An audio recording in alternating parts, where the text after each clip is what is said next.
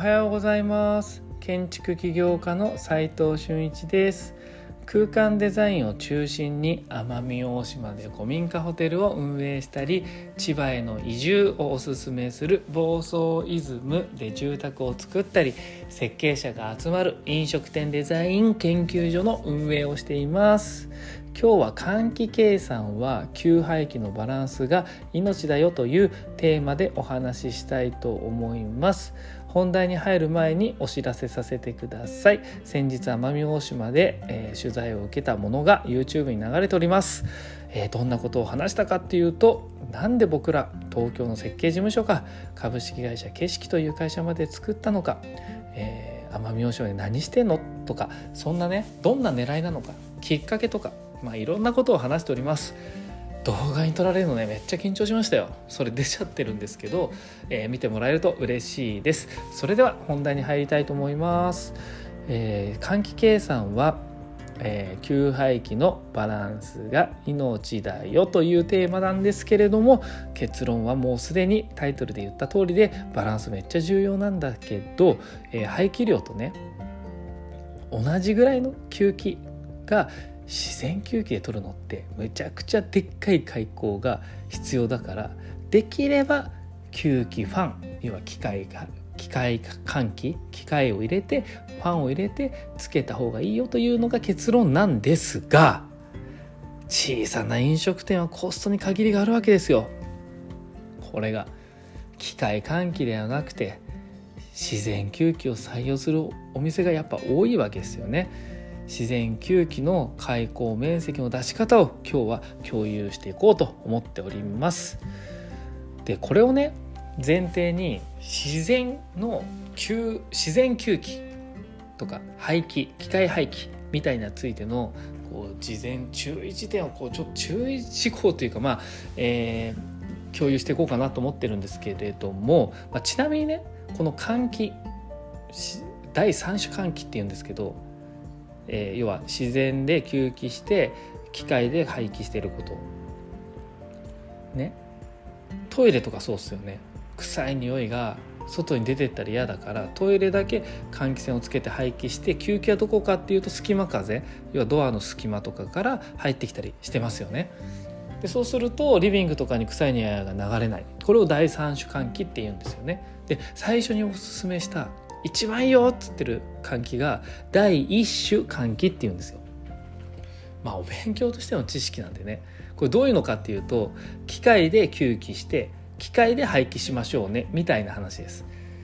まあこの辺実務でまああんまり出てこないですね。一週換気しましょうみたいな 話は出なくて。ここはまあ機械白子ファン入れて吸気も白子ファン入れましょうとかそういう話が出てくるんでまあお勉強なんで、えー、まあ建築士勉強されてる方はまあ必要ですけどまあ他の実務的なものはいらないですね。でまあ早速本題なんですけど、えーと、給排気のバランスですよね、えー、給排気のバランスか、えー、給排気量を前の放送でどんぐらいにしたらいいかっていうファンの決め方ファンの容量の決め方ってお話ししたと思うんですけど聞いてない方は前に戻ってちょっと一回それ聞いてほしいんですよ。聞かないとちょっと何のことやらってなっちゃうんで。でその換気排気するファンの容量が決まったらそれと同じだけの吸気量を取り込めばいいってことです。自然吸気でね。で自然吸気の、えー、開口の面積の出し方なんですけど例えば例えばですよ必要な吸気量が1時間あたりに1000リューベですよ。1000リューベってどんぐらいかなって感じですよね。10×10×10 みたいな。10メートル ×10 メートル ×10 メートルみたいな。なんですけどその空気をボコッとこう入れますという話です。空間の中に。で入る時にその入ったところの面がありますよね。その面っていうかその入った入るところの開口部が 1m×1 m だったら1秒あたり 3m のスピードでピシャッとこういくっていうのを面風速っていうんですけどでねこれ1秒っていう話と1時間あたりの単位の違いを1時間に合わせるために3メートル1秒あたり3メートルのものを3600かけるんですよ。3600などっから来たのっていう話は至って簡単で1秒から1分にする時に60秒。1分1時間にするためには60分。60分と60秒。かけると66363600掛け合わせますみたいな話です。ただね現実的には開口部ねガラリつけません？その開口部そのまんま空気入ってくれる開口部が何にもなく入ってきたらもう外と通通じゃないですか。そうはしないですよね。普通ちょっと隠したりとかするためにガラリをつけます。ガラリってこう横棒になってるやつですね。まあ調べてください。ググればすぐ出ます。ガラリって何？みたいな。でその開口率が0.3だとしますと。なんだそれ開口率って話ですよね。開口率っていうのはうん1が全開口です。そのうちの半分しか入んなかったら0.5です。だから0.3ってことは30%だけ空気が入っていて70%入ってないよ。要はガラリに邪魔されてちゃんと入らないよ。っていうことを言ってます。でそうするとかけてみてください。3240になります。ね。で必要換気量が1000リューベって言ったよね。割ることの3240をすると0.308平米になるわけです。これが必要な開口な面積ってことです。これが必要な開口面積です。0.38あ0.308平米。で例えばこれってどんぐらいかっていうと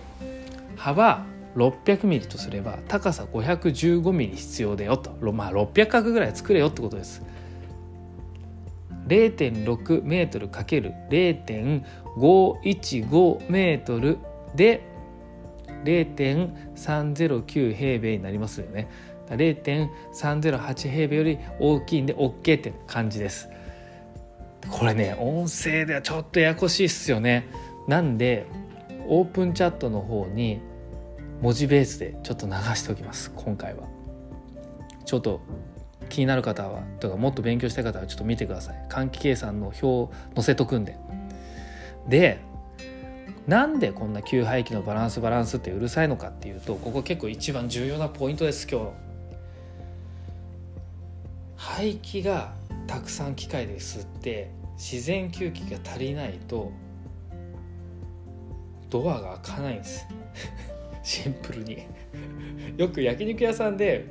ドアめっちゃ重めっちゃ引けないとかっていう時ありますよね。それって空間が不圧になってるんですよ。不圧っていうのはもう空気を吸いたくて吸いたくてしょうがなくて引っ張ってる空間の中に外から。そうすると開口部のドアは内側に引っ張られてるんで開き扉とか特にね外にこうやって引っ張ろうとすると引けないんですよ重たくて。引き戸だってね引けるんですけど引き戸って下にこう隙間が結構空いてるんで開き戸と違って。下の隙間からピューって風があってこれがまたマイナスのデザインにつながっちゃうんですよ。飲食店デザイン研究所が一番もう口酸っぱく言ってるまた来たくなるお店ってどうやって作るんですかって言った時にマイナスのデザインをなくすんですってひたすら言ってるんですけどマイナスのデザインっていうのはね嫌っすよね。めっちゃ寒い席に足元シューっていう席に案内されて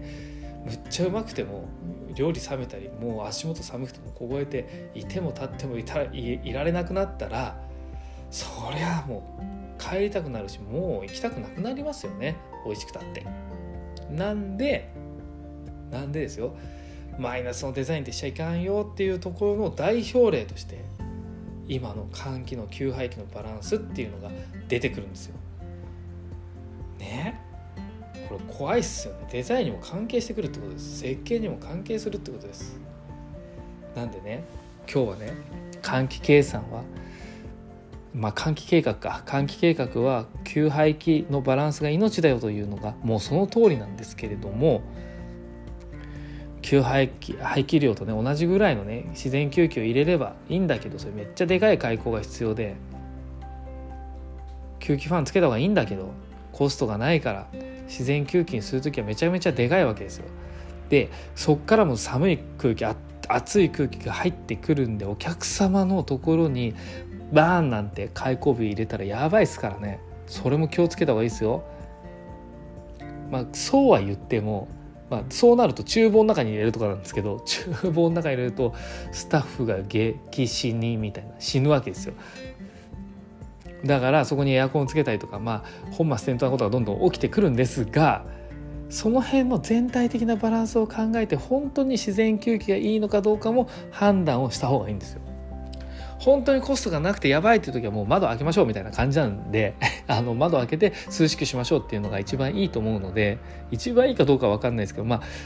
うん、一番ではないか。コストがなければもうかけられない。お金がコストがかけられないんでファンも入れられないっていうのはもうしょうがないんで。ね今日はねもう吸気ファン吸気自然吸気入れたらめっちゃでかいようだけは覚えておいてほしいです。今日はそんな感じです。えー、っと実務で学べるインテリアデザインの学校隠れ家では非公開の LINE グループに入っていただき設計者や施工者のやり取りを見て